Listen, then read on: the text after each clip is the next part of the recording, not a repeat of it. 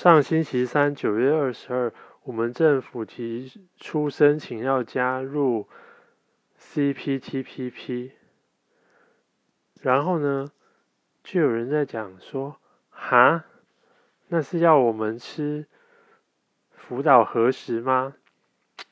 呃，其实这个东西很久以前我就讲过了，不过呢，最近再拿再拿出来讲了。还是有不少人呢，对于贸易谈判呢的认识不清楚。简单的来说，贸易谈判跟实际上的市场运作是两回事。贸易谈判上面允许对方国家。进口什么产品，并不代表说我们这边的进口商就必须要去购买。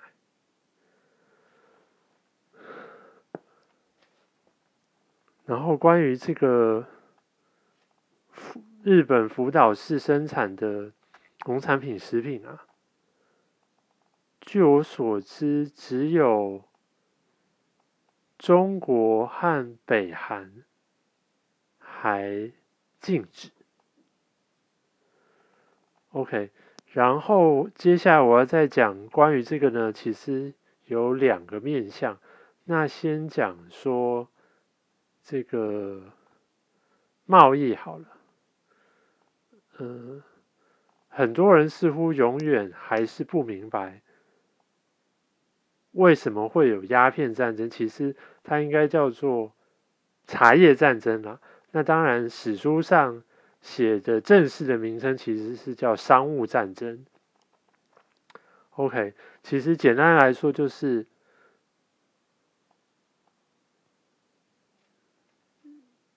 一两百年前，呃，不，不是一两百，两三百年前呢，大英帝国的商人一直跟。大清国的商人购买茶叶，可是呢，大清国的商人呢，其实应该是说皇帝跟他们讲的，或者是那些权贵告诉他们，就不要跟这个大英帝国的人买东西。有人这样做生意的吗？只卖东西给人家，不买东西，不跟人家买东西。所以啦。英国人他想要卖的东西，大清国人不买，最后他就只好说：“哎，我发现你们有在抽鸦片，罂粟花提炼出来的东西，硬度有重，所以他们只好出此下策了。”那再讲回现代好了，呃，之前那个准许美国有使用莱克多巴胺的。猪的肉品进口也是类似的道理啊。如果不允许的话，其实那时候川普已经在制裁中国，因为中国每年出超五千亿美元到美国，台湾其实也出超一百多亿，所以很有可能的，如果那个贸易谈判不同意的话。之后就是可能会被经济制裁啦。好了，那现在再讲回这个，好，这那这一次情况不一样，这一次是我们自己要申请加入，那人家的条件之一是这样，如果不答应的话，结果就是很有可能就是不能加入啊。那不能加入的话，现前几天不是又中国进什么台湾的农产品进口，所以。很有可能就是，就越来越被孤立啦。然后哦，还要再讲一点的，就是，嗯，其实，在二十世纪初的时候，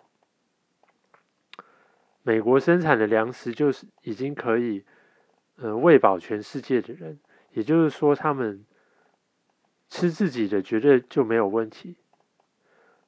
那他为什么还要跟别国买东西？理由就是这样，因为我想要卖东西给你，所以我也要跟你买东西啊，不然你可能就不太愿意跟我买东西啊，这是很简单的道理啊。这姻亲亲姻，商务战争给人的教训啊，你如果不跟人家买东西，只卖东西给人家，就会有这种结果啊。所以强大如美国，他也还是要跟别的国家买东西啊，他不可能真的。关门自己过日子啊，好，然后再来有有人讲说加入这个 CPTPP 会，呃，造成农民的损失。我想他们应该讲反了吧？是不加入才有比较大的损失吧？这一些国家对于非会员国的关税至少都是百分之二十。那我们就来举一个，随便举一个农产品苹果的例子好了。台湾的水果是都很好吃啦，可是没有那么大的名气，像日本的富士苹果、青森苹果、美国的华盛顿苹果。好啦，跟不是会员国。这些会员国里面的进口商，他如果跟不是会员国的农产出口商购买的话，首先他要面对的就是那个关税。这个国际贸易呢，很少一手交钱一手交货的，但是政府的关税呢是。你钱要先缴过来，我才让你清关，不然就免谈。光是这一点呢，就算我们的苹果加上了税金，还是比富士苹果便宜。但是因为清关税的清关要付钱，而且还要有人去处理这个流程，不像。免关税的东西就直接寄到这个进口商的仓库，他就可以开始分装，然后那个分销了。那当然就会大大降低他们愿意跟台湾采购水果的意愿啊。那其他的农产品就也可以比照的想象，尤其是这个农产品呢。保鲜期很短，这个海关呢，全世界都差不多的动作很慢，天晓得东西会压在那边多久。好，然后呢，其实最后还有一点我要讲的呢，是政府应该是不太能、不太方便讲这种事情。但是因为我是小老百姓嘛，所以我可以讲。那这个其实是呢有是一个小故事，有一段历史，是我的一位研究了将近三十年国际金融的朋友告诉我的。去年大概也是差不多这个时间吧，他跟我聊天，他说：“吼。”去年台开始哦，台湾有一个很奇怪的现象。理论上，我们的股市都是跟着华尔街，可是你看啊，去年因为全球的疫情，全世界的股市都在往下，然后呈现低迷的状态。可是台湾却还是在往上升，这非常奇怪。然后，而且是很多事件绑起来，然后再来讲，刚才不是有讲到说川普的那些贸易制裁吗？然后大概是二零一九还一八的时候，他不是成功的让瑞士银行公开他的那一些存户的明细吗？因为美国是全球课税嘛，然后所以他们就是要抓逃漏税的人嘛。